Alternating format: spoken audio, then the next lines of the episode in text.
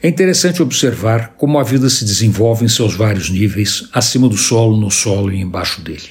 Ainda estamos descobrindo espécies completamente desconhecidas que, somadas aos milhões de formas de vida, fazem da existência uma cadeia mais longa e complexa do que poderíamos pensar vendo a vida acontecer pela janela da sala. Entre as surpresas boas está a adaptação de um dos gigantes da floresta ao meio urbano, onde ele encontrou um espaço novo, quem sabe até mais adequado, para mostrar sua pujança e sua riqueza. Os ipês estão entre os gigantes das matas brasileiras. Dividem espaço com os jacarandás, cedros, jequitibás e perobas que ainda povoam trechos importantes da Mata Atlântica.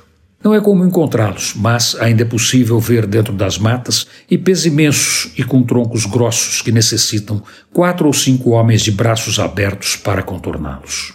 Árvores com séculos de existência algumas capazes de terem visto a subida da serra pelos primeiros europeus, de terem acompanhado o vai e vem entre o litoral e o Planalto quando o Peabiru estava sendo aberto, de terem dado sombra à comitiva de D. Pedro I na jornada em que proclamou a independência.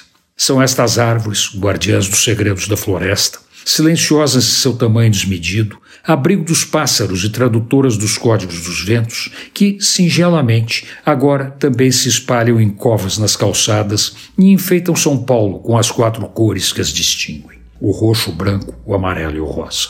A maioria delas, para as árvores centenárias que dão sombra às matas, são arbustos, mas seu futuro é longo e quando não estivermos mais aqui, seguirão crescendo e anualmente enfeitando a cidade.